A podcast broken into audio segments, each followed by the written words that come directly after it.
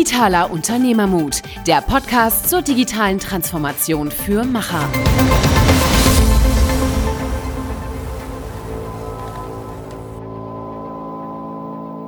Hallo und herzlich willkommen zu einer neuen Folge Digitaler Unternehmermut mit Niklas und Michael. Wir haben heute Nico Lummer zu Gast. Er ist Managing Partner des Next Media Accelerators aus Hamburg. Und wir haben mit Nico sehr viel über Startups in der Medienbranche gesprochen, wie diese Startups erfolgreich an den Markt gebracht werden können, wie Innovationszyklen im Medienbereich hoffentlich wieder gesteigert werden können.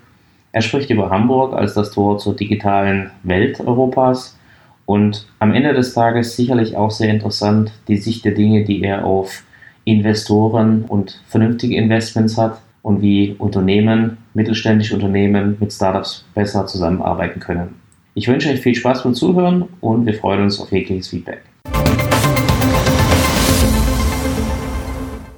Herzlich willkommen zu einer neuen Episode Digitaler Unternehmerhut mit Niklas und Michael. Und wir haben heute den Gast Nico Lummer. Freut mich, dass es geklappt hat im Vorfeld der Demexco, dass du hier bist, dir Zeit nimmst. Wie geht's dir? Ja, super. Ich freue mich auf äh, die Demexco, die sicherlich wie immer so ein Klassentreffen sein wird. Man trifft viele Leute, die man schon seit, äh, also ich bin ja seit 2000 in der Branche, also schon ewig kennt. Äh, man sieht viele neue Sachen. Ähm, man fragt sich nur, wo die alle herkommen, weil es immer so voll ist in Köln. Aber ja, ich freue mich drauf. Schön, dass du mal die, die Weltstadt Köln wieder besuchst. Ähm, erzähl doch mal ein bisschen was, was ihr bei dem Next Media Accelerator so macht. Also wir sind als Accelerator gestartet vor drei Jahren, haben mittlerweile unseren zweiten Fonds und äh, sind ein, ein Branchen- oder äh, Industrie-Accelerator. Das heißt, wir sind nicht für, für eine Firma zuständig, die also ausgelagerte Forschung und Entwicklung haben will, sondern wir machen das letztendlich für die gesamte Medienbranche. Und das Spannende daran ist, dass wir Startups holen, die sechs Monate bei uns bleiben. Wir geben denen 50.000 Euro und nehmen 10 Prozent. Und in, in der Zeit äh, machen wir was ganz Sozialdemokratisches. Wir machen Fordern und Fördern. Wir gehen ihnen also richtig auf den Senkel, öffnen aber auch ganz viele Türen, helfen beim Produkt, ähm, helfen beim Fundraising, äh, helfen vor allem beim Business Development. Das Praktische ist eben, dass unsere Investoren unheimlich viel Interesse haben an diesen Startups und super gerne mit denen Tests machen. Und äh, für so ein Startup ist natürlich das Schwierigste wirklich in einer ganz, ganz frühen Phase, wo das Produkt echt noch was ist, worüber man sich schämt. Ja, der klassische MVP, der so halbwegs funktioniert, aber eigentlich ist einem das auch peinlich. Ja, da kannst du auch nicht zu normalen Kunden hingehen, die sagen, ach, geh weg, wir brauchen was, was ordentliches, was funktioniert. Meine Investoren, die akzeptieren das immer und sagen, ja klar, das ist noch frühes Stadium, aber wir können ja schon mal gucken. Vielleicht geht es in die Richtung, äh, die wir auch wollen und äh, dann ist es immer noch früh genug, dass man selber noch ein bisschen dran rum äh, tweaken kann. Und das ist eine Sache, die ich sehr spannend finde, weil ich eben glaube, dass die, die äh, Innovationszyklen ähm, im Medienbereich, aber auch in anderen Bereichen enorm schnell geworden sind. Und es wird immer schwieriger für Unternehmen, selber Leute einzustellen, Projekte aufzusetzen, um ähm, etwas zu antizipieren oder etwas umzusetzen, von dem man glaubt, dass es gerade Sinn macht. Und wenn man dann soweit ist, hat man festgestellt, das war doch nur ein ganz kurzlebiger Hype und das Thema schon wieder durch. Und dann hast du auf einmal da ein Team sitzen und äh, musst dich dann irgendwie anders beschäftigen, musst auch erklären, warum das Produkt nichts geworden ist und, und, und, und. Das ist also schwierig. Und da ist es viel, viel leichter, wenn man ein Startup nimmt, mit dem zusammenarbeitet und feststellt, das läuft, dann macht man mehr. Ähm, hat natürlich die Möglichkeit, das Startup irgendwann zu übernehmen oder eine langfristige Kooperation zu machen, was auch immer. Wenn es aber nicht läuft, dann sagt man dem Startup, du, das tut uns leid. Und das Startup sagt, ist schade, aber so ist das Leben eben. Und dann ähm, macht man anders weiter.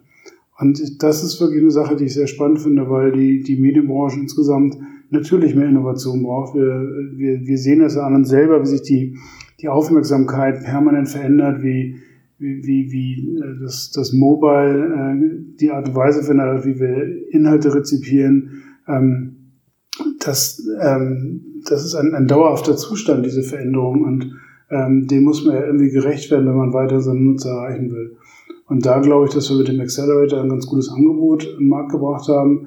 Jedenfalls äh, sind unsere Investoren äh, ziemlich angetan von dem, was wir tun. Und ähm, spannenderweise finden wir eben Startups in ganz Europa und in Israel, die dann zu uns nach Hamburg kommen wollen. Ähm, was auch wieder zeigt, dass der Standort Deutschland wirklich ganz spannend ist, weil wir eben so eine Größe haben, die natürlich um Vielfaches größer ist als in kleinen innovativen Ländern. Also ich, der deutsche Markt ist 17 mal so groß wie der finnische Markt. Mhm. Ja, und du findest in Finnland super Typen, die extrem gut ausgebildet sind, die tolle Ideen haben, die, die, die wirklich ähm, spannende Geschäftsmodelle entwickeln. Aber die haben eben nur einen extrem äh, kurzen oder kleinen Markt. Das ist sehr limitiert dort. Mhm. Und wenn wir für die äh, wenn, wenn für die Hamburg nicht das Tor zur Welt ist, sondern das Tor zum digitalen Binnenmarkt Europas, dann ist das super spannend für die. Und von außen den deutschen Markt zu knacken, ist eben auch sehr, sehr schwierig. Mhm. Ja, weil wir eben verschiedene Cluster haben. Ne? Wir sind Hamburg, Berlin, Köln, Düsseldorf, Frankfurt, München. Ich meine, das, ihr wisst es selber, das ist in, in, Deutschland eben nicht so wie in, in England oder Frankreich, wo es irgendwie ein Zentrum gibt und das war's. Mhm. So, und da können wir, glaube ich, ganz gut helfen. Ähm, wir kennen eben auch ähm, alle im Markt, nicht nur die, die bei uns investiert sind. Aber selbst, mhm. ich glaube, wir haben jetzt 28 Investoren, ähm, selbst das ist eben schon ein Brett. Ja. So. Wow, das ist schon viel. Sind das eher die größeren oder wie muss man das vorstellen? Also die Klassiker, ne, unsere großen Mediengesellschaften oder sind es auch kleine? Ja. das heißt, diese Liste ist nicht, ist nicht öffentlich. Nein, nein, die Liste ist öffentlich. Also es geht wirklich von, von Axel Springer bis zur Passau Neuen Presse. Ähm, also die, die DPA ist, ist unser, äh, unser Ankergesellschafter, die haben das Ganze mal äh, auf die Spur gebracht. Äh, die DPA ist investiert, die, also die Deutsche Presseagentur, die österreichische Presseagentur APA, dann ähm, Axel Springer, Funke, Matzak, NOZ, äh, Russmedia im Vorarlberg ähm, und dann haufenweise ähm, Regionalverlage aus ähm, aus, aus Oldenburg, aus ähm, fern an der Aller, sonst wo. Also wirklich quer durch Deutschland mittlerweile. Mhm. Rheinische Post? Rheinische Post nicht. So, mit deine viele reden. Ja, muss ich mal machen. nee, also, ähm, aber das ist, ist wirklich das, das Spannende. Wir, wir, haben, wir haben natürlich mit einigen gesprochen und, und einige sagen, ja, ähm, das ist nichts für uns, das ist ja alles äh, Innovation in einer viel zu frühen Phase. Wir investieren eher later stage. Und dann sage ich, na ja, das ist schön, aber darum geht das hier eigentlich noch gar nicht. Also ich freue mich natürlich, wenn wir Investoren gewinnen, die auch Interesse haben, später mal in eine unserer Firmen zu investieren. Aber primär geht es erstmal darum, ähm, die, die Innovationsteams, die Produktteams, die, die Redaktion mit diesen Startups zusammenzubringen, um da Impulse reinzubringen, um neue Sichtweisen, Denkweisen zu sehen, um, und natürlich auch möglichst neue Produkte auszuprobieren. So, und ähm, ähm, erst in zweiter Linie greift dann dieses, wir wollen irgendwo investieren oder, oder kaufen. Ähm, aber da sind eben die, die Verlagshäuser, äh, haben da unterschiedliche Blickwinkel drauf. Ne? Mhm. Ja gut, wir haben halt auch viel mit Mittelstandsunternehmen zu tun äh, oder auch mit größeren und wir stellen halt fest, dass die zum Teil selber gar keine Strukturen haben, wie sie mit diesen Startups zusammenarbeiten. Das heißt also, auf der empfangenen Ebene hast du niemanden, der wirklich, ich sag mal, diese Art von Aufgabe überhaupt ausführen kann, weil die haben sowas nicht. Also Kannst du das bestätigen? Ist das ähm, unterschiedlich. Also wir haben festgestellt, dass dann denn gerade die vermeintlich kleineren dann doch die agileren sind, weil die das mal hinbekommen und sagen, ich will das jetzt aber und jetzt machen wir das mal. Ne? So, und äh, eben ohne, dass dann wirklich der gesamte Prozessbaum durchlaufen wird, sondern werden ein paar Shortcuts genommen und dann geht das wieder. Insgesamt muss ich eben sagen, wir, wir haben so eine Sache ähm, entwickelt, die nennen wir Easy Testing. Also wir versuchen, dass die Startups auf auf äh, ein Level kommen, dass sie relativ leicht mit den, äh, mit den Corporates arbeiten können. Ähm, meistens geht's da um so, so Widgets, also irgendwas, was gekapselt ist, was man sehr leicht irgendwo einfügen kann. Mhm. Einfach nur, um die, um die Sorgen ähm, zu nehmen bei den Corporates, dass es jetzt ein riesen Implementationsaufwand ist und ne, so gefühlt, jetzt kommen irgendwie drei Monate lang Berater on Premises und hm. müssen das alles irgendwie integrieren und äh, drei Monate lang geht gar nichts mehr, sondern bei uns ist das eben äh, im Zweifel ist das ein paar Zeilen Code, die irgendwo eingefügt werden und dann kann man gucken, was passiert. Ja. So, und wenn es dann eben nicht passiert oder also nicht den, das leiste, was sie versprochen haben, dann fliegt das auch sehr schnell wieder raus. Ja, also das ist dann für beide Seiten kein großer Aufwand sondern dauert irgendwie ein paar Stunden mhm. oder ein paar Minuten. Ne? Ist natürlich echt bemerkenswert, dass ihr da so viel fast 30 Partner oder Investoren mhm. zusammenbringen könnt. Gibt das Gibt es da auch manchmal eine Konkurrenzsituation, wenn jetzt wirklich mal einer sehr erfolgreich äh, durch das Programm geht, äh, sind da direkt mehrere Leute, die dann irgendwie Interesse haben an der Zusammenarbeit oder lässt sich das gut, ähm, gut steuern? Das hoffe ich doch, das treibt den Preis ja hoch. ähm, also bislang ist ehrlich gesagt so, dass die dass die Folge, Folgefinanzierung von unseren Startups, dass die überwiegend von extern kam und nicht, äh, nicht, von den, von, nicht von meinen Investoren. Ähm, das ist auch, auch eine ganz spannende Sache, weil wir haben, also bei Startups sagt man immer, neun von zehn Startups gehen pleite. So, bei uns ähm, kriegen ungefähr die Hälfte eine Folgefinanzierung. Das ist echt eine ziemlich gute Quote oder sind wir ein bisschen stolz drauf. Ähm, das, äh, das Geld kommt meistens von, von extern, ähm, weil äh, VCs festgestellt haben, wir sind kein Corporate Accelerator. Beim Corporate Accelerator, ähm, wenn ein, ein Team richtig gut funktioniert, dann will ja irgendwann das Unternehmen dieses Team wieder zurückholen ins Reich und aufkaufen. Und natürlich möglichst günstig, ist ja logisch. Ein, ein Investor will natürlich möglichst hoch verkaufen. Und da gibt es immer einen Interessenskonflikt, weswegen ein, äh, ein Corporate Accelerator eben nicht so attraktiv ist. Mhm. Ja, das ist schade, weil da manchmal richtig gute Teams bei rauskommen, aber die sind eben sehr eng an, an ein Unternehmen gebunden. Bei uns ist das nicht der Fall. Bei uns werden in aller Regel Produkte entwickelt, die die gesamte Branche braucht. Das heißt, wenn, wenn einer das braucht, dann brauchen die nächsten 30, 40 es auch. Das heißt, man kann sich auch eine Kurve angucken oder überlegen, dass von der initialen Traction, dass es ziemlich schnell ähm, nach oben geht. Also gerade bei irgendwelchen SaaS-Modellen ist es ja logisch. Ähm, und dementsprechend sind wir auch attraktiv für, für externe Geldgeber, also VCs, Business Angel und so weiter.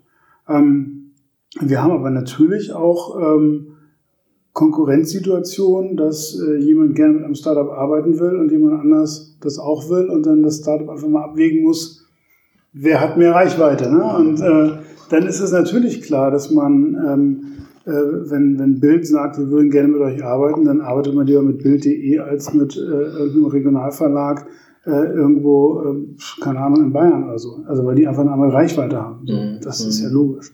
Ja, aber äh, insgesamt kommen, glaube ich, alle bei uns zum Zug, die, die auf äh, Corporate-Seite Lust an Innovation haben. Und das ist, ist auch, glaube ich, das, das Charmante, die, die kommen dann, ähm, wir machen so einen, so einen Workshop äh, mit den Regionalverlagen, machen einen Workshop mit den Agenturen, die kommen dann eben auch mal alle nach Hamburg, ähm, können dann mal sehen, wie wir so arbeiten, können auch permanent bei uns vorbeikommen, mit den Teams arbeiten, die Teams kommen auch bei denen vorbei. Also da findet ein reger Austausch statt und zwar nicht nur auf irgendwie Geschäftsführungsebene, dass die im Investment Committee bei mir sitzen und sagen, oh, das ist aber interessant und äh, dann versandet das, sondern ähm, da sind wirklich die Arbeitsebenen, die dann mit uns zu tun haben.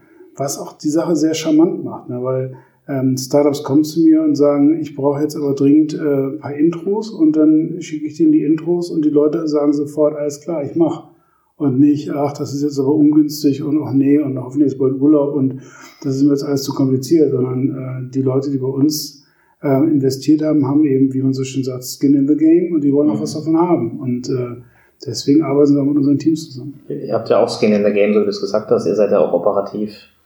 Äh, zumindest euch nicht zu so schade, da reinzugehen und zu helfen, äh, zu Brücken zu bauen. Wo hast du das gelernt, was du jetzt machst? Also du hast ja, kommst du eigentlich aus einem anderen Pfad. Also Du hast eine sehr lange Erfahrungsliste. Wie hast du das gelernt, was du jetzt machst? Ähm, ich weiß gar nicht, wie aus einem anderen Pfad kommt, aber ich weiß gar nicht, ob da überhaupt ein Pfad war. Aber das ist ja dann auch ein Pfad. ähm, naja, ich, ich mache eigentlich seit, seit 18 Jahren irgendwas mit Innovation äh, im digitalen Bereich und überwiegend im, im Medienbereich. Mhm. Ähm, und ich fand, also ich, ich habe früher irgendwie ach, mit irgendwie 95, 96, als ich ins Internet gekommen bin, fand ich das eben alles spannend und habe mir alles angeguckt und habe hab immer Spaß gehabt, neue Sachen auszuprobieren. Und äh, also bin wirklich ein Spielkind und ähm, ähm, habe wirklich mit allen Sachen immer, immer rumgebastelt, Software und Hardware-mäßig und habe auch ein bisschen selber programmiert und so. Also habe da einfach immer Spaß dran gehabt und ähm, habe dann ähm, in den frühen 2000er Jahren äh, hier in Köln mit, mit Dirk Stroll zusammengearbeitet und habe eben für, für ihn so einen, so einen Inkubator aufgebaut und ähm, auch da versucht, Themen sehr früh zu identifizieren. Dann haben wir versucht, das selber zu bauen. Wir haben auch äh, extern investiert und daher kenne ich das ganze Thema eigentlich. Ähm, was jetzt neu dazugekommen ist, ist ähm, die Verknüpfung mit den Corporates. Ähm, und das habe ich, glaube ich, ein Stück weit gelernt, als ich bei Scholz Friends war, weil ich da das erste Mal in so einem Agentursetting auf große, real existierende Kunden und deren Prozesse losgelassen wurde, ähm, was für mich eine extrem steile Lernkurve war. Ähm, mein erster Kunde war Vodafone und ähm, da habe ich dann auch sehr schnell gelernt, wie so ein Corporate funktioniert oder eben nicht funktioniert. Mhm. Das äh, haben wir im Vorgespräch schon mal thematisiert. Insofern haben wir da alle ähnliche Erfahrungen gemacht, aber das ist schon mal, ist schon mal klasse. Aber gerade den Investmentarm zum Beispiel, ne, ihr müsst euch ja viel mit Bewertungen beschäftigen. Äh, da ist natürlich deine Erfahrung äh, unschätzbar. Aber wie hast du dich in die Investmentgeschichte reingearbeitet? Also, oder hast du einfach nur äh, gute Managing Partner, die das auch gut können? Ähm, also ich glaube, meine Investoren wissen, dass sie von mir nicht die großartigen Finanzreportings zu erwarten haben. ähm, da bin ich ehrlich gesagt äh, darauf angewiesen, dass, dass mein Managing Partner das, das ordentlich macht. Äh, wir haben eine, eine ganz, ganz spannende Konstellation. Wir haben als, als einen äh, Managing Partner haben wir ähm, Manaf Ellers bei uns, der ist äh, Chief Digital Officer der DPA, der kennt also dieses klassische Nachrichtengeschäft aus dem FF. Der ist, glaube ich, seit 32 Jahren bei der DPA und kennt dadurch wirklich auch jeden in dieser Verlagsbranche. Ähm, das ist ein, ein, unschätzbarer Wert. Und äh, wir haben als, als anderen Menschenpartner äh, Christoph Hüning, der vorher lange äh, Berater war im, im Time-Segment, äh, also hat viel im, im, Fernsehbereich in München gemacht. Und der kennt sich mit Zahlen aus, rauf und runter und ähm, ähm, der kennt sich auch mit den mit Prozessen aus, die bei, bei Kunden sind. Ähm, das ist eine ganz gute Ergänzung. Ich bin vermutlich eher so der, der Free-Floating Chaot, ähm, der eben sehr ideengetrieben ist, der äh, immer Bock hat, sich neue Sachen anzugucken. Ähm, ich bin eben nicht der Typ, der für die Routine gemacht ist. Ne? Also ähm, wenn du mich jetzt irgendwo reinsetzen würdest, wo ich jetzt die nächsten fünf Jahre irgendwie irgendwas durchoptimieren sollte, dann wäre ich völlig falsch. Ja, ich, ich habe immer Bock auf, auf neue Sachen. Ähm, bin da, glaube ich, auch mittlerweile ganz, ganz ganz trendsicher geworden ähm, und kann ungefähr abschätzen, was, äh, was kommt und was, was geht und was bleibt und so. Ähm, und das Schöne für mich in diesem Accelerator-Modus ist eben, der Rahmen ist gesetzt. Ja? Also wir, wir investieren ähm, äh, pro Halbjahr in acht Teams ähm, und nach sechs Monaten fliegen die raus und kommen die nächsten. Mhm. So. Und was da drin passiert, ja, wie die Teams aussehen, wo die herkommen, was sie für Sachen machen, das ist alles immer komplett neu. Mhm. Aber der Rahmen bleibt gesteckt. Und das ist für mich ganz gut, weil ich eben nicht gelangweilt werde, weil immer alles dasselbe ist, ähm, sondern weil in diesem Rahmen eben alles alle, alle halbe Jahr neu umgedreht wird. Und das bringt mir sehr viel Spaß. Mhm. Also ich, ich, ich bin eben, ähm, also es gibt ja immer unterschiedliche Typen und ich bin eben eher so der, der Typ, der, der, der Lust hat zu basteln und äh, neue Sachen auszuprobieren. Und ähm, ähm, das ist aber auch, glaube ich, das, was man braucht, wenn man in so einem Accelerator-Umfeld ähm, coole neue Sachen finden will. Ja, weil die, die Leute, die zu uns kommen, die kommen natürlich alle mit Ideen, die noch nicht getestet sind am Markt. Und das ist ja gerade das Spannende. Mhm. Wenn ihr so gut etwa acht Unternehmen aufnehmt, ähm, seid ihr schon dann durchaus selektiv. Was sind denn so die Bewertungskriterien? Was sucht ihr? Wo, da macht ihr fest, so das ist jetzt wirklich ein interessantes Startup, mit dem wir zusammenarbeiten wollen? Also wir haben ähm, ein ganz, äh, ganz normales äh, Auswahlverfahren mit einem Anmeldeformular, das man ausfüllen muss. Da sind wir so 30 mehr oder weniger küchenpsychologische Fragen, die ich mir selber ausgedacht habe. Mhm. Und ähm, man sieht schon daran, wie die Leute das ausfüllen, ob man mit denen arbeiten will. Also es gibt immer wieder Leute, die schreiben dann, äh, also da, da sind eben so Fragen, wo sie mal ganz kurz das Businessmodell erläutern sollen oder, oder sagen sollen, welches Problem das löst oder wo sich die Gründer kennengelernt haben oder wie lange man sich schon kennt oder auch welches der blödeste Job war, den sie je gemacht haben. Und dann siehst du auch schon an den Antworten, ob die wirklich Bock haben mhm. oder ob die das jetzt nur so ausfüllen. Ne? So, und ich hatte mal einen, der wirklich bei jeder Frage äh, äh, reingeschrieben, äh, äh, bitte gucken Sie den Businessplan. Und ich dachte, Alter, immer ein bisschen mehr Mühe. Also die Leute fliegen gleich raus. Ähm, wir machen dann ähm, so eine Shortlist äh, von, von 20 Teams oder sowas und mit denen machen wir Videocalls. Und bei dem Videocall merkst du schon sehr schnell, ob du mit den Leuten zusammenarbeiten willst oder nicht. Ähm, dann haben wir ähm, auch so eine kleine Bewertungsmatrix. Ähm, am Ende, wenn unsere Programmmanagerin äh, Sabela, wenn die sagt, äh, nee, mit dem Typen will ich nicht arbeiten, dann dann wird das nichts. So, also, äh, das ist also, das ist dann, dann natürlich eher ein Bauchgefühl, aber das ist mir wichtig von, von der Zusammenarbeit. Wir wollen eben mit Leuten zusammenarbeiten, ähm, von denen wir glauben, dass eine gute, gute Chemie entstehen kann. Mhm. So, und ähm, was die Themen angeht, ich habe am Anfang, als, als wir es gestartet haben, da hatte ich irgendwie so eine Liste von Sachen, die, die ich wichtig und gut und spannend fand und nach denen ich geguckt habe. Davon habe ich null gefunden. Ja, es kommen da lauter Sachen, die hast du nicht auf dem Radar und du denkst dir, alter Schwede, wie kommt denn auf die Idee? Das ist ja geil. Ne? Das ist so. das Spannende daran. Ne? Und äh, insofern ähm, gehe ich mittlerweile wirklich äh, nicht mehr so, so mit so einer mit so Scheuklappen rein und äh, mit der Überlegung, das und das, das ist der Korridor, das will ich, sondern ich gucke mir den Anmeldeprozess an oder Bewerbungsprozess und ähm, bin jedes Mal fasziniert, was da kommt, weil das Spannende ist eben, wir haben ja selber so unseren eigenen Blick auf, auf eine Branche. Mhm. Ja, und äh, wir, wir kriegen Feedback aus der Branche, wir reden mit ganz vielen, wir reden mit unseren Investoren, die erzählen natürlich auch, wo, wo gerade der Schuh drückt, wo sie, wo sie weiterkommen wollen. Und all diese Sachen hast du natürlich irgendwie im Hinterkopf. Und da kommt jemand um die Ecke, der das alles nicht weiß und der einfach irgendwas anderes macht. So, und ähm, da kommen eben total spannende Sachen daraus. Also wir haben wir haben in eine Firma investiert, ähm, äh, Iconics heißt die, die machen eben mit, mit äh, künstlicher Intelligenz und maschinellem Lernen, können die äh, Predictive Analytics für Video machen. Die können dir also sagen, wann die Leute weggucken. Und äh, dementsprechend können sie auch sagen, wann du die Werbung platzieren solltest. Und ich, ich finde sowas super. Ich wäre überhaupt nicht auf die Idee gekommen, sowas zu machen. Ne? So. Und äh, wenn du dann überlegst, was, was das bedeutet für eine Branche, ja, also wenn du, wenn du quasi Videoschnitt machst und, und der Mensch, der das, der das Video schneidet, der weiß schon vorher, was er machen sollte, damit es noch besser wird. Also nicht nur Bauchgefühl, sondern wirklich gestützt. Das ist doch super. Ja? Also was kannst du da dafür für Zeit und Aufwand sparen? Ne? Insofern, wir gucken natürlich, was Technologie angeht, auf die gängigen Buzzwords. Ne? Äh, maschinelles Lernen, künstliche Intelligenz, äh, natürliche Spracherkennung, all diese Sachen. Das, das ist bei, bei Medien-Startups natürlich, äh, das, das machen alle, das gehört zum Standard mittlerweile. Ne? So, ähm, wir, wir machen ausdrücklich keine Agenturmodelle, also man muss skalieren können, ähm, ohne dass man jetzt noch irgendwie lauter Account Executives einstellt.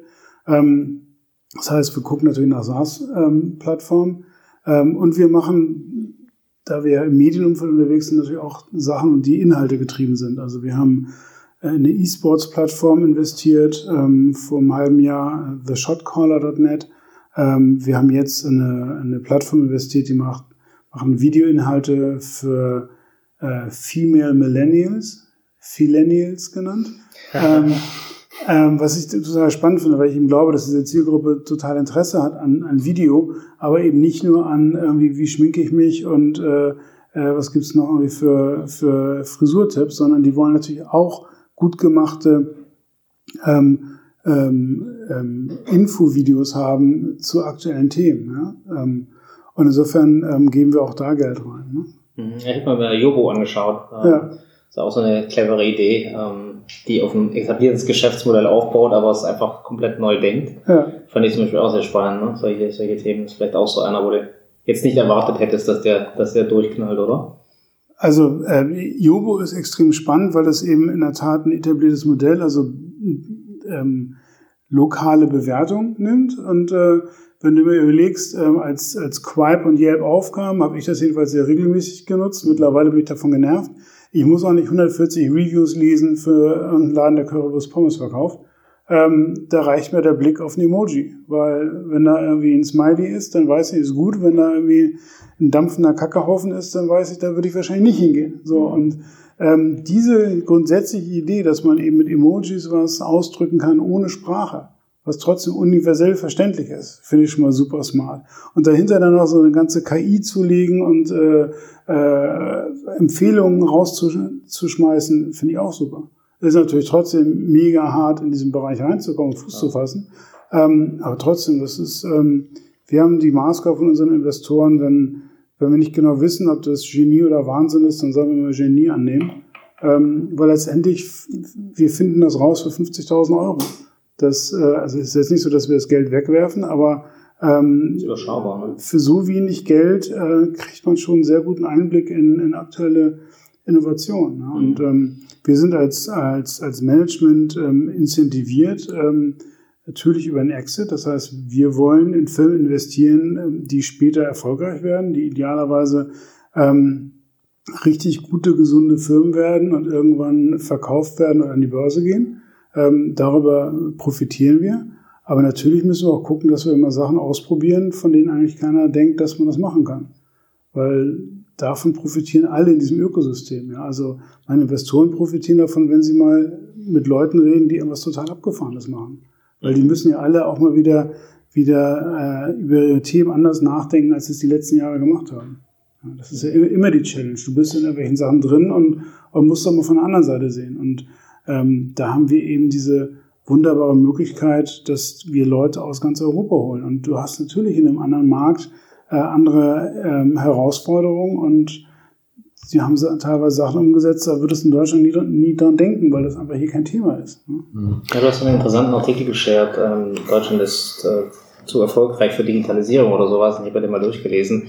Wir haben ja ähnliche Themen, äh, wo uns unsere Kunden sagen, nicht, weil sie zu erfolgreich sind, aber weil das Tagesgeschäft so dominant ist, kommst du nicht zum Querdenken. Du kommst nicht aus dieser Mühle raus. Du hast gar nicht die Möglichkeit, so, ich sag mal, solche Gedankengänge weiter zu verfolgen äh, bis zum nächsten Operations Meeting oder bis zur nächsten Krise. Und das ist einer der größten Gründe, warum uns die äh, Geschäftsführer, Eigentümer und so äh, immer wieder bestätigen. Es ist einfach zu wenig Zeit, um sich mit Innovation zu beschäftigen. So ein bisschen diese Christensen-Problematik, dass du sagst, du kommst gar nicht auf die nächste Kurve. Ja. Ähm, und deswegen finde ich spannend, weil ich meine, ihr seid ja, wenn ich das richtig verstehe, so eine Art Brücke.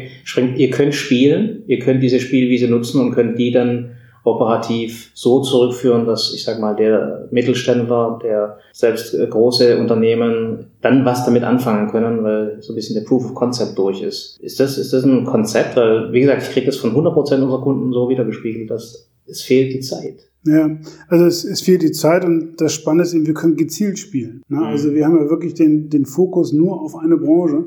Ähm, es gibt mittlerweile in Hamburg noch zwei weitere Accelerator, den Next Logistics Accelerator, den Next Commerce Accelerator, die letztendlich dieses äh, Modell, das wir haben, adaptiert haben. Ähm, einmal für, für den Handelsbereich und einmal für den Logistikbereich mit entsprechenden Investoren dahinter. Ähm, und auch da ist genau dasselbe Thema. Ne? Du, du kommst eben in dem, in dem Kerngeschäft nicht dazu, dich permanent mit neuen Sachen auseinanderzusetzen. Und wenn, dann machst du irgendwas, was, was groß werden muss dann setzt du auch ganz viele Ressourcen drauf und bist zum Erfolg verdammt. Und das sorgt natürlich auch wieder dafür, dass du dann vermutlich nicht so sehr innovativ wirst, sondern eher so, einen Optimierungsweg nimmst. Und wir Deutschen sind, glaube ich, ganz gut daran, immer diesen Optimierungsweg zu nehmen und werden in, in den Sachen immer noch besser und noch besser und noch besser, aber kriegen diesen Quantensprung nicht hin, weil wir eben nicht diese spielerische Herangehensweise haben und sagen, okay, jetzt, das mag erstmal bekloppt klingen oder spinnert, aber wir gehen jetzt erstmal den Weg und gucken, ähm, ob die Hypothese ähm, zustimmt. Und diesen Weg können wir eben gehen, weil wir vergleichsweise wenig Geld investieren. Mhm. Ja, ich glaube, so ähnlich haben wir auch schon im Podcast mit Nano schon mal drüber gesprochen. Dieses Explore and Exploit Mindset ist ja, glaube ich, äh, dass das die Deutschen da wirklich sehr stark immer reingehen. Ja gut, wir brauchen jetzt noch bessere Motoren, wir brauchen irgendwie noch schnellere Autos und so weiter. Ähm, ähm, ist es denn so, wenn ihr jetzt Startups aus ganz Europa oder teilweise auch darüber hinaus mit Israel bekommt, ist das in anderen Ländern anders? Gibt es da schon einen Unterschied, dass die kulturell allein schon ein bisschen ja, unternehmerischer oder ein bisschen offener, ein bisschen freier denken? Oder ist das, ähm, ist das schon so ein Problem, was ganz Europa betrifft? Ähm, naja, also Generalisierung ist immer schwierig, aber ähm, wenn ich das an zwei Märkten ähm, festmachen kann, das sind eben Estland und Israel, die äh, brutal innovativ sind, die sehr unternehmerisch denken denen eben auch klar ist, der eigene Markt ist viel zu klein wenn wir was werden wollen, müssen wir außerhalb des Marktes wachsen. Und ähm, in Deutschland hingegen ähm, ist man sehr auf Sicherheit bedacht, äh, lieber nichts riskieren, sondern irgendwo die, die Festanstellung suchen, äh, hat man geregeltes Einkommen, geregelten ähm, Arbeitsablauf und so weiter. Und äh, in den anderen Ländern ähm, wenn du was werden willst, dann musst du eben wirklich Gas geben und ähm, da hast du nicht, nicht so viele Jobs, wo, wo du so gut verdienen kannst ähm, und dann musst du selber was, was aus dem Boden stampfen. Und die haben eben ähm, schon auch eine andere Taktzahl, als, äh, als man das von hier kennt. Ne? Also wir haben jetzt gerade ein Team aus, aus Israel da, Plagiarism, die sind am ersten Tag in Hamburg gelandet, hatten nachmittags einen Kundentermin und gleich die erste Unterschrift. Ne? So. Und äh, die halten mich ordentlich auf Trab, weil die permanent sagen, hier, wir brauchen mehr Leads. Ne? So, und äh, ähm, die Esten genauso, die sind eben extrem äh, fordernd und hungrig, genau. Und das ähm, finde ich natürlich super. Und das steckt aber auch an. Ja, also die, wir haben ja so ein Setting, wo die alle in so, so einer Art, äh, also das heißt Open Space am Ende des Tages ist es aber wie im Klassenraum. Ne? Du hast immer Leute, mit denen du gut kannst, die lässt du auch mal ein bisschen abschreiben, die unterstützt du auch und andere äh, findest du vielleicht nicht so gut, mit dem bist du aber in Konkurrenz, da musst, möchtest du besser werden. Ne? So, und ähm, das pusht natürlich. Und wenn du dann so äh, ein paar Jungs aus Israel da sitzen hast, die irgendwie Sales, Sales, Sales machen und äh, sich in der, in der Wade des möglichen Kunden verbeißen, bis der endlich unterschreibt, ähm, das spornt alle an. Ne? Und das, das ist cool. Und das sind eben so diese, diese Vibes, die ich da auch gerne, gerne habe, ne? dass eben die Leute sich gegenseitig anstacheln. Ich kenne auch die kulturellen Unterschiede, die du angesprochen hast, zum Beispiel mit USA, wo dieses Thema Fail Fast einfach ja, viel lockerer genommen wird. Das heißt, also, da ist ja tatsächlich so, du musst einfach ein, ein Unternehmen in Sand gesetzt, bist du jemand. Es ist in Deutschland einfach ein Stück weit anders. Also ich glaube, die eigene Angst äh, spielt mit, aber ich glaube auch, dass wie, wie alle auf dich schauen. Also ich glaube, so diese Attitude, ähm, Dinge einfach probieren zu dürfen, ähm, finde ich ja in der jetzigen Zeit sowieso insgesamt besser. Ich glaube, dass viele Junge einfach äh, extrem mutig sind, einfach probieren.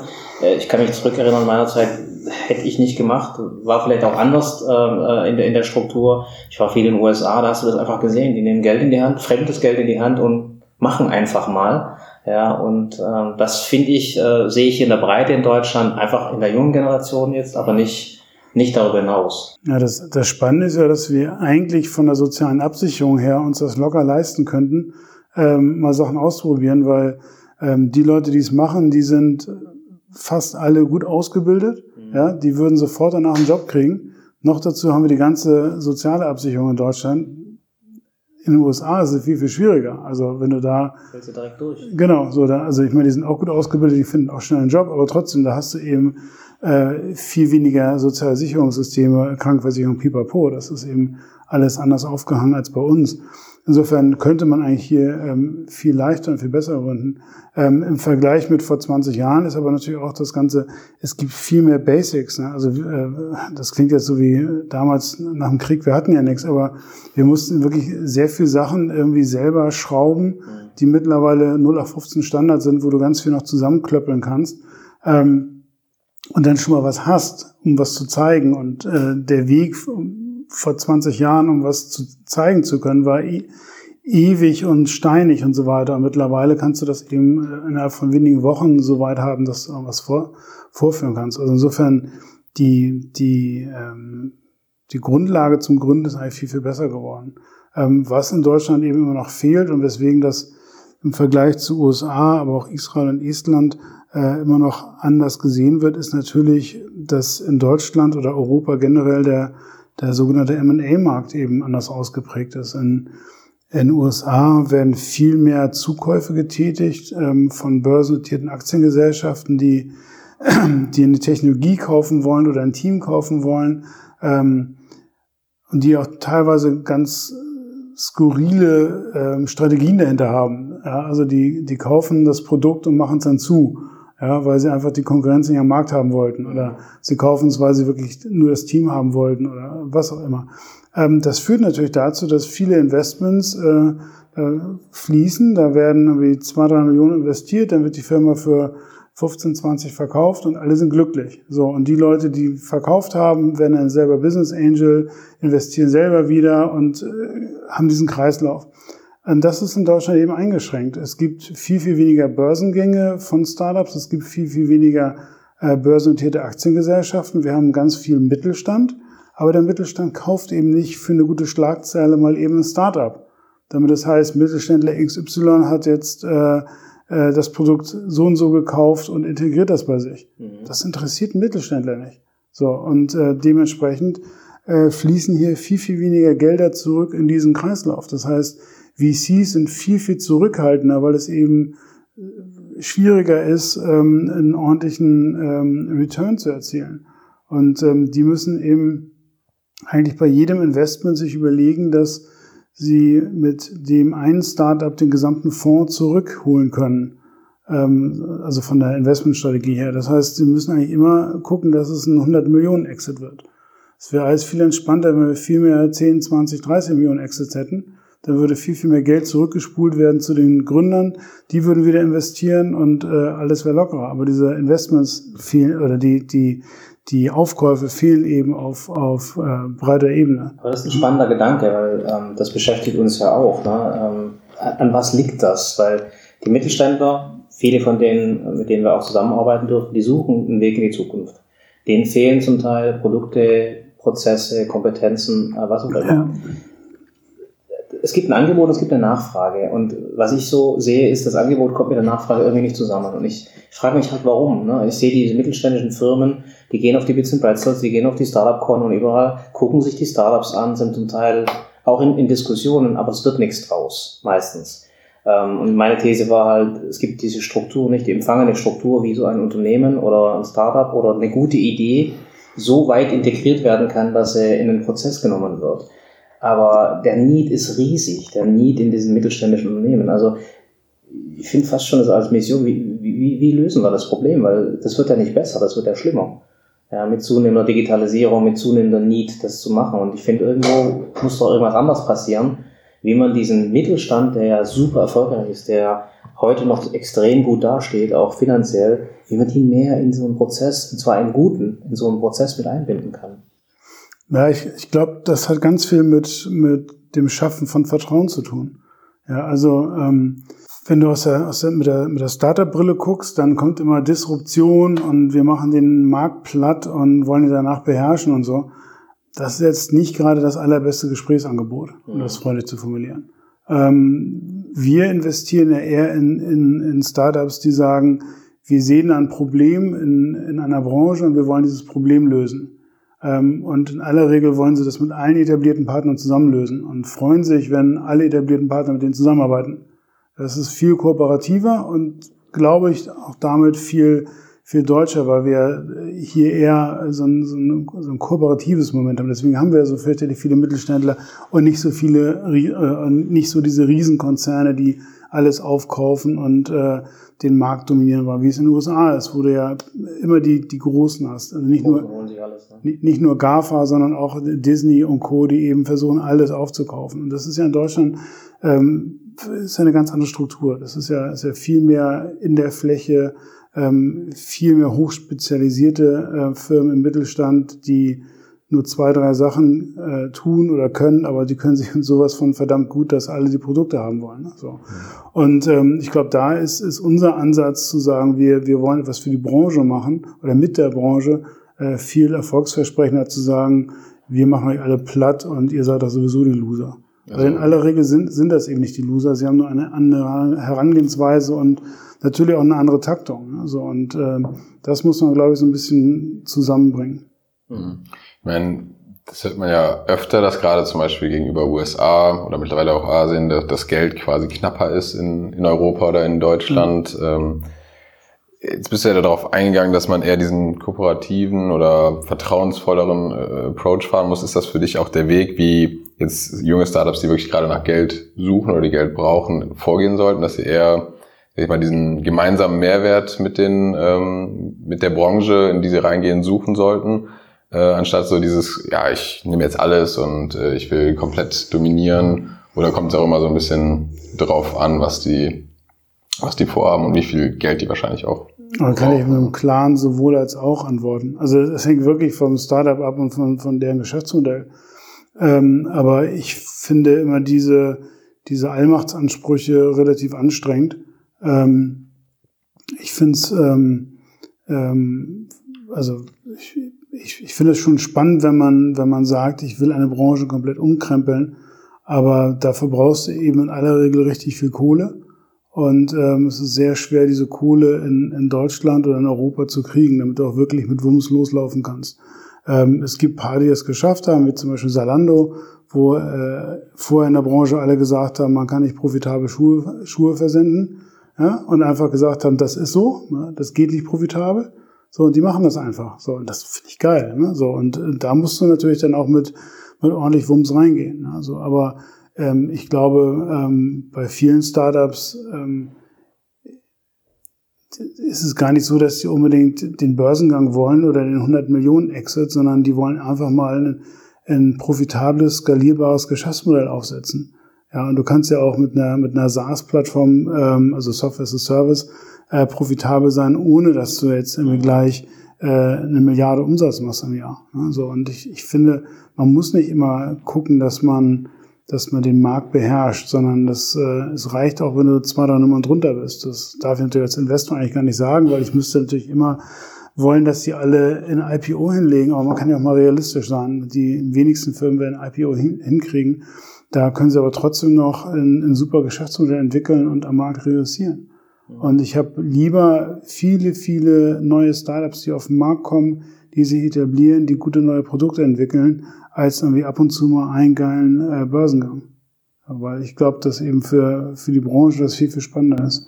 Du hast, äh, finde ich, was extrem Interessantes gesagt, nämlich diese, diese äh, Verfügbarkeit von Kapital aus Mittelständlern. Es gibt ja viele Family Offices in Deutschland, die auch investieren, die meistens. Risiko äh, fremd investieren, also die wirklich sehr vorsichtig investieren. Da wäre sicherlich ein Ansatz, wie kann man die dazu bringen, eben vielleicht da ein Stück weit ähm, offensiver zu sein. Ähm, vielleicht auch die, die Startups äh, zusammenbringen. Äh, mit dem Andi Bruckschlögel habe ich geredet, der die bisschen Pretzels macht, der sagt, wir haben die Plattform, wo sie sich treffen können. Das Problem ist, danach begleitet sie keiner ne? und davor auch nicht. Also das wäre zum Beispiel was, wo man sagen kann, wenn man so eine Verlängerung bauen könnte, wo man sagt, das ist nicht nur ein Event, was ja wichtig ist, du ja. musst diesen Meetingplatz haben, aber es fehlen im Prinzip nachher die Schienen, die von diesem Event wegführen, die geleitet ein Stück bei beiden, ne? Startups und, ich sag mal, den Firmen, über die Großen machen wir übrigens keine Sorgen. Die finden ihren Weg, die haben genug Geld, die haben genug Leute, aber gerade dieser gehobene Mittelstand, ja. ähm, das wäre doch ein interessantes, spannendes Konzept, wo man sich mal überlegen könnte, wie so eine Verlängerung aussehen könnte. Äh, ist für mich ein totales Geschäftsmodell, weil ich glaube, ansonsten wirst du diesen Cycle nicht brechen, ähm, wie du entweder mehr Geld, mehr Investitionskapital, mehr Mut, mehr Trial and Error in diese, in diese Entwicklung zwischen Mittelstand und Startup bringst. Ja, sehe ich ganz genauso. Ich meine, wir haben in, in Hamburg ja das Phänomen, wir sind eine, eine extrem reiche Stadt, ja, aber ähm, ich kann jetzt nicht berichten, dass die alteingesessenen Räder permanent bei mir anrufen und sagen, junger Mann, ich würde ganz gern bei Ihnen investieren, ja, sondern ähm, wenn du mit, mit alteingesessenen äh, redest, dann kommt ganz oft der Hinweis, ja, mit diesen neuen Geschäftsmodellen im Internet kennen wir uns noch nicht aus. Wo ich mir denke, krass, also ich mache das jetzt seit 25 Jahren mit diesem Internet und eigentlich erwarte ich, dass wenn jemand sagt, er, er leitet ein Family Office oder so, dass er sich auch mit diesem Thema auseinandergesetzt hat. Und das ist ja nicht alles nur Spökenkickerei, sondern da wird ja Geld verdient. Also es ist ja nicht so, dass ich, ich kriege ganz oft den Satz zu hören, in der realen Wirtschaft. Also ich verdiene jetzt in dieser digitalen Wirtschaft seit 2000 mein Geld und habe davor als Freelancer schon irgendwie Geld äh, als Student verdient in dem Bereich. Und das ist für mich sehr reales Geld. Ja? Und äh, da, da ist überhaupt gar kein Unterschied zwischen äh, realer und digitaler Wirtschaft. Ja? Und wenn man das noch im Kopf hat, dann fremdelt man natürlich sehr. Ja? So, und äh, da muss aber ehrlich gesagt auch der, der Mittelstand dann mal gucken, dass er ein äh, bisschen mehr auf die Leute zugeht. Ne? Und äh, gleichzeitig müssen wir vermutlich ein bisschen weniger mit Anglizismen um, um uns werfen und auch nicht immer so tun, als hätten wir gerade das Rad neu erfunden ähm, dann sollte ja auch ein Gespräch ganz gut zu, zustande kommen. Und das, das Spannende ist ja, es profitieren ja beide Seiten. Ne? Also ähm, das ist ja nicht nur, ist ja nicht nur Kapital, das in, in die eine Richtung fließt, sondern es ist ja auch dieser ganze Know-how-Transfer, der in beide Richtungen ähm, geht. Ne? Also was, was ich allein durch die in den letzten drei Jahren durch die Arbeit mit der DPA gelernt habe über die Strukturen ähm, der, der, der deutschen Medien und wer wo mit wem und für was zuständig ist und so weiter.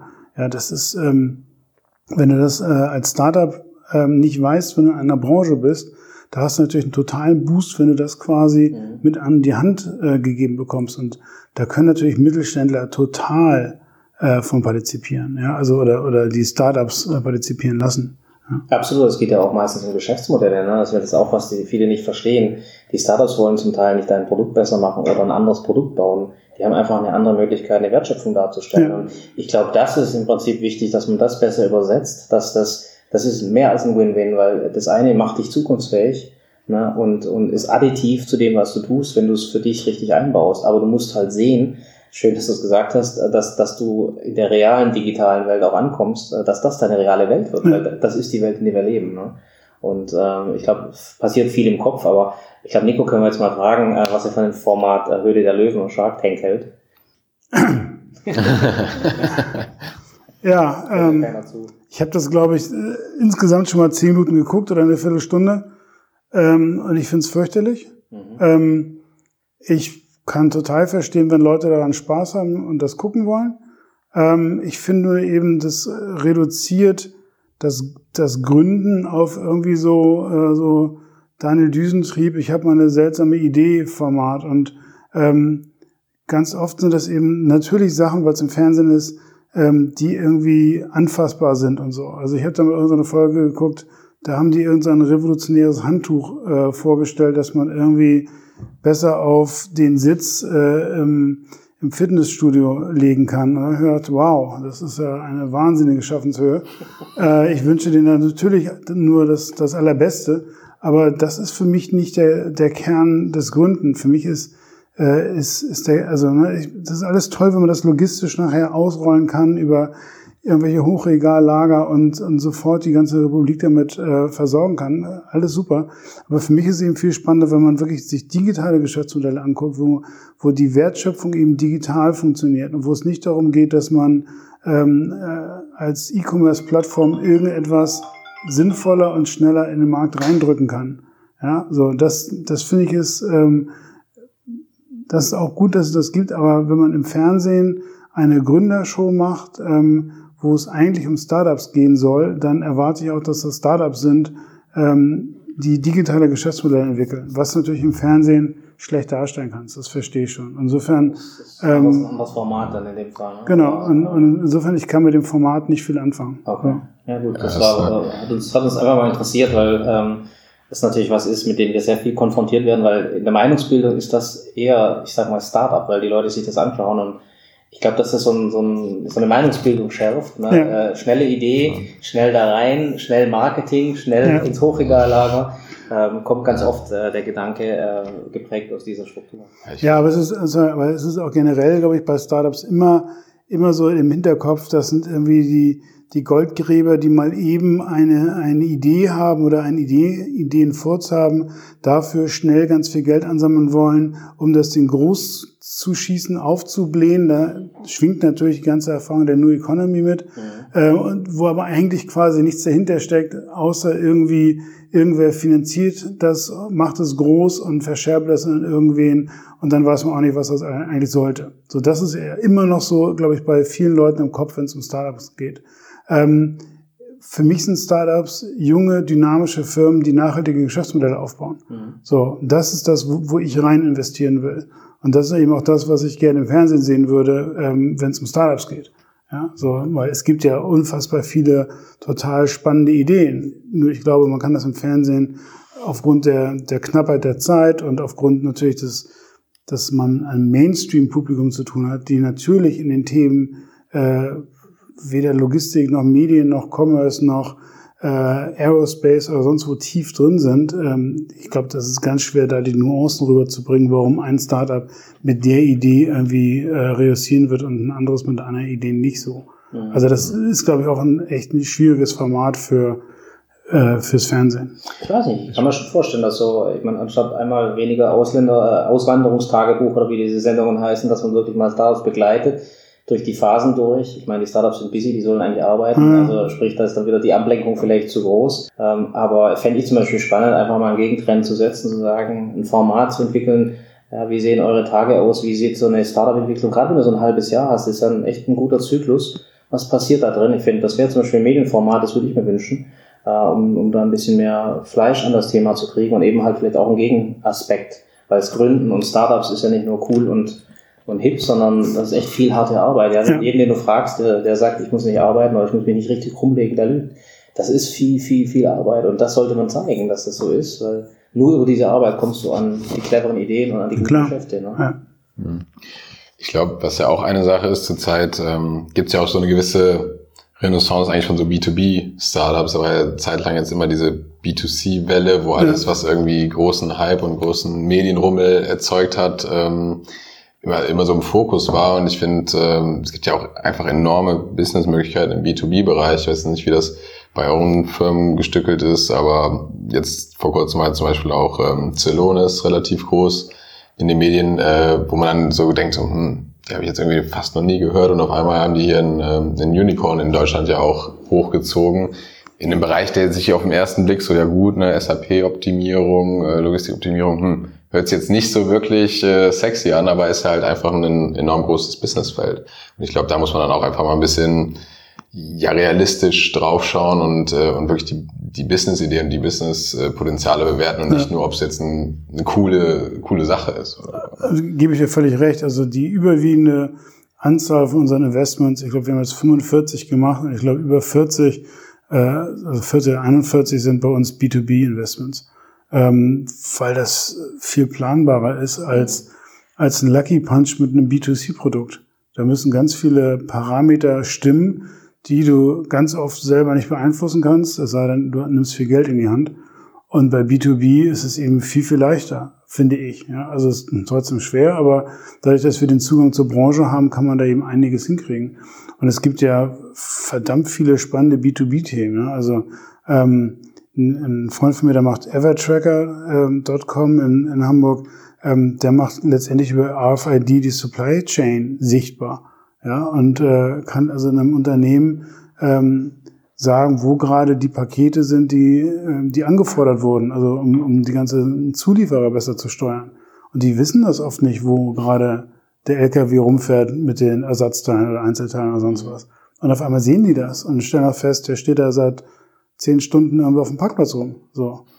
Das könnte man ja ändern, ne? so, wenn man wüsste, dass er das tut. Ne? So, und ähm, da gibt's ja so unfassbar viele spannende Sachen, wo du, wo du eben ähm, auf einmal durch die Vernetzung, durch, durch IoT, äh, auch durch, durch Blockchain, ähm, durch diese Technologien einfach mal ähm, Sachen irgendwie aufzeigen kannst, die du vorher gar nicht aufzeigen konntest, weil die Technologie nicht da war. Ne? Also ähm, ich aus Köln, mein Mann von Stefan Noller, der macht UBirch und ähm, macht letztendlich ähm, ähm, schreibt über oder erfassen Sensoren äh, irgendwas und das, dieses irgendwas wird dann fälschungssicher in eine Blockchain reingeschrieben. Dass man also immer nachlegen, äh, darlegen kann, der Sensor hat ausgelöst und berichtet. Aber ihr habt nicht gehandelt und niemand kann äh, versuchen, dieses Logbuch zu, zu ändern. Das finde ich sensationell. Ne? Und das ist für Versicherungen und sowas total wichtig. Ne? Wurde, wurde irgendein, irgendein Wert überschritten und warum wurde nicht gehandelt? Ne? So all diese Themen. Äh, und da ist, glaube ich, noch so viel, mhm. äh, was da möglich ist in diesem ganzen Bereich, was auch wirklich ganz, ganz knallhartes Business ist für, gerade für den Mittelstand. Wenn, da, da ist, glaube ich, noch ganz viel so Pi mal Auge und das hat schon immer so funktioniert und wir arbeiten damit irgendwie äh, etablierten Partnern zusammen wo enorm viel Geld fließt. Und wenn man das mal so ein bisschen durchleuchtet, ist da, glaube ich, noch ganz viel Potenzial drin, um das anders aufzuziehen. Ja, ich persönlich finde sogar B2B spannender, aber das liegt eher daran, dass wir uns wahrscheinlich viel mehr mit beschäftigen, weil, wie du richtig sagst, das sind auch viel größere Wertschöpfungsketten, in denen du ja. tolle Sachen versenken kannst, die noch nicht mal gedacht waren. Ne? Und das äh, finde ich auch ähm, sehr, sehr interessant. Und auch da ist wiederum, viele unserer Kunden sind äh, B2B-Kunden, die äh, näher zum Beispiel an den Endverbraucher rankommen, weil als B2B und B2C löst sich ein Stück weit aus. Ne? Jedes B2B-Geschäftsmodell muss näher an den B2C-Kunden ran. Und das ist in Germany, da brauchst du ganz andere Herangehensweisen, ganz ja. andere Dinge, unabhängig vom Produkt. Ne? Und sich das anzueignen, ne? wie du sagen kannst, äh, die Sensorik kann helfen, dem Endverbraucher äh, im Prinzip was zu verbessern. Als Beispiel, du kannst ein Geschäftsmodell daraus machen, das du halt noch nicht mal gedacht hast. Ja. Ähm, solche Sachen sind halt in, in so einer Wertschöpfung möglich und ich finde das mega spannend, aber ja, aber auch lustigerweise ist es ja so, dass ähm, gerade Mittelstand dann, es gibt ja manchmal sogar schon die Prozesse aufgemalt. Die werden aber halt einfach nur noch sehr analog oder sehr rudimentär abgedeckt.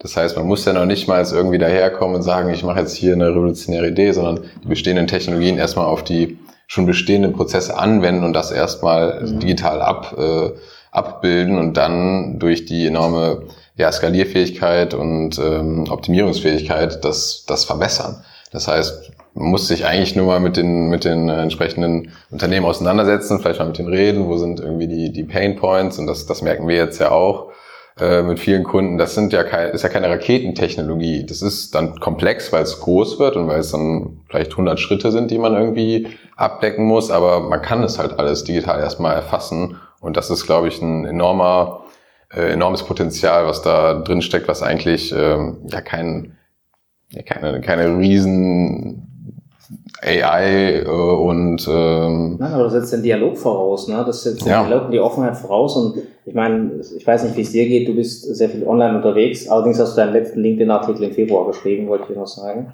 Ähm, äh, wo inspirierst du dich? Ich meine, ich weiß, es ist fast äh, schwierig, dich das zu fragen, weil du wirklich sehr, sehr intensiv unterwegs bist, auch äh, in der Meinungsbildung. Wo inspirierst du dich? Hast du so drei Top-Quellen, fünf Quellen? Was guckst du dir heute noch an mit, mit allen Filterblasen und Ja, also ich lese unfassbar viel. Ähm, ich kuratiere auch selber. Ich habe so ein, so ein Newsletter, Five Things, äh, wo ich jeden Morgen fünf Links rausschicke, ähm, weil ich festgestellt habe, dass ich gerne Inhalte teile, aber wenn ich das immer auf Facebook mache oder auf Twitter, dann sind die Leute irgendwann genervt und jetzt können sie eben ein Newsletter abonnieren und da ist nichts drin außer fünf Links. Ähm, ich lese sehr viel über meinen Feedreader, habe da also RSS-Feeds drin, die ich mir irgendwann mal zusammengesucht habe. Ähm, natürlich, also bei mir überwiegend äh, irgendwas mit Innovation, Medien, ähm, ganz viel natürlich aus dem US-Bereich. Ähm, aber das wechselt bei mir auch immer alles. Also ich habe jetzt nicht diese fünf Quellen, die ich jetzt jeden Tag lese oder sowas. Ähm, ich habe ehrlich gesagt auch eine relativ große Filterblase, weil ich erstmal irgendwie alle Leute annehme, die mich irgendwie befreuen wollen irgendwo, ähm, weil ich selber mit dem Kopf lieber filtern will und äh, also auch eben viele Sachen ignorieren kann. Ähm, nutze, ähm, nutze Refind sehr viel, um Inhalte zu finden. Ähm, Pocket nutze ich sehr viel, um Sachen abzuspeichern und auch mir Sachen vorschlagen zu lassen. Und wir selber haben in ein Startup investiert, äh, Praise, praise.press. Ähm, da geht es eben darum, dass hochwertiger Journalismus ähm, gefeatured wird. Und über all diese Quellen lasse ich mich eben inspirieren. Ja, aber am meisten kommt wirklich so aus meiner Peer Group rübergeschwappt, weil irgendwer auf Twitter oder Facebook irgendwas teilt, was ich spannend finde. Ja. Okay, also ich meine, die Quellen packen wir auf jeden Fall auch mal in die Show Notes, die Five Links. Und das waren jetzt ja viele Tools. Kannst du dann vielleicht auch ein paar konkrete Quellen nennen? Also, weiß nicht, in Deutschland gibt es dann vielleicht sowas wie Gründerszenen oder so. Oder wenn du jetzt sagst, die amerikanischen, welche sind zur Zeit, wenn du es auch ständig was sind so zur Zeit die, die irgendwie die besten? Also ich, ich lese, ich lese am liebsten ähm, von Ben Evans, äh, von ähm, ähm, Gott, wer heißen die? Ähm, na, der große VC in den USA. Ähm, Andreessen. ja, Andreessen Horowitz, genau. Ähm, der Ben Evans schreibt, glaube ich, einmal in der Woche, ähm, stellt ein paar Links zusammen und schreibt meistens noch einen langen Artikel. Ähm, das finde ich immer sehr spannend. Ähm, es gibt dann äh, von Azim Azar aus London äh, Newsletter Exponential View, wo es nur, nur in Anführungsstrichen um, um äh, exponentielles Wachstum geht. Ähm, das lese ich sehr gerne und ähm, generell die ganzen Themen, die über die Singularity University Mhm. Ähm, äh, rausgehauen werden, ähm, lese ich gerne. Nicht, weil ich das immer alles gut finde, aber weil ich das eben im besten Sinne des Wortes thought-provoking finde und dann da auch drüber nachdenken kann. Ja, sehr cool. Auf jeden Fall coole Quellen. Die haben wir, glaube ich, auch hier noch nicht. Nee, die haben Gehört. wir noch nicht. Also insofern, die kriegen nochmal zusätzlich. Und Podcast war jetzt nicht auf deiner Liste, hast du wahrscheinlich gar keine Zeit für. Nee, ich bin, ich bin ehrlich gesagt bekennender Podcast-Agnostiker. Äh, ich, ich finde in meinem, in meinem Tagesablauf äh, keine Zeit für einen Podcast. Und ich, ähm, ich weiß, dass es mittlerweile extrem viele äh, und sicherlich auch gute Podcasts gibt, die sind natürlich eingeschlossen. Ähm, aber ich komme echt extrem selten dazu, die zu hören, weil das in meinem, äh, also ähm, erstens, ich habe vier Kinder, das heißt, ich habe sowieso genügend Geräuschquellen. Ähm, ich brauche irgendwann noch mal keine. Ähm, ich pendel nicht mit dem Auto, sondern ich fahre relativ kurz nur äh, mit U-Bahn oder Bus zur Arbeit. Ähm, und da höre ich meistens auch keine Musik, sondern lese ich einfach nur. Und ähm, für 15 Minuten Fahrt äh, reichen die meisten Podcasts nicht aus. Und jetzt mir irgendwie vier Tage lang irgendwie immer wieder bruchstückhaften Podcast anzuhören, das finde ich dann irgendwie auch doof. Wenn du möchtest in einer Sitzung haben. Und äh, ja, an, beim Laufen äh, höre ich auch nichts, sondern genieße einfach nur die Natur. Und insofern habe ich da noch kein Szenario gefunden, wo ich gerne Podcast höre. Wenn ich im Flieger sitze oder im Zug, dann lese ich oder arbeite. Also so, das ist echt blöd. Ich habe ja selber mal vor, vor, oh Gott, was haben wir jetzt, 2018, vor äh, über zehn Jahren einen Podcast gehabt, damals mit Heiko Hebig, der jetzt bei Instagram ist, mit Sebastian Keil und mit Mario Sixtus. Äh, vier Nasen tanken super. Das war ein ganz, ganz früher Podcast, ähm, der eigentlich eine Zeit lang wirklich ganz witzig war, aber es war super schwer, ähm, vier Leute zu koordinieren, die dann irgendwie zu aktuellen Themen reden und das noch in einer halbwegs zumutbaren Qualität. Und meistens war da immer einer irgendwo gerade am Flughafen oder am Bahnhof oder sowas und da hat es da nur so Rauschen drin und das haben wir dann immer gelassen, weil das einfach äh, zu schwierig war, das regelmäßig äh, zu produzieren. Mhm, super. Ja, prima. Es hat uns sehr gefreut, dass du vorbeigeschaut hast. Vielen Dank. Viel Erfolg mit sehr gerne. dem Next Media Accelerator und ja, dann vielleicht auch auf der Demexco nochmal auf ein Bier. Alles klar. Vielen Dank. Ja, vielen Dank.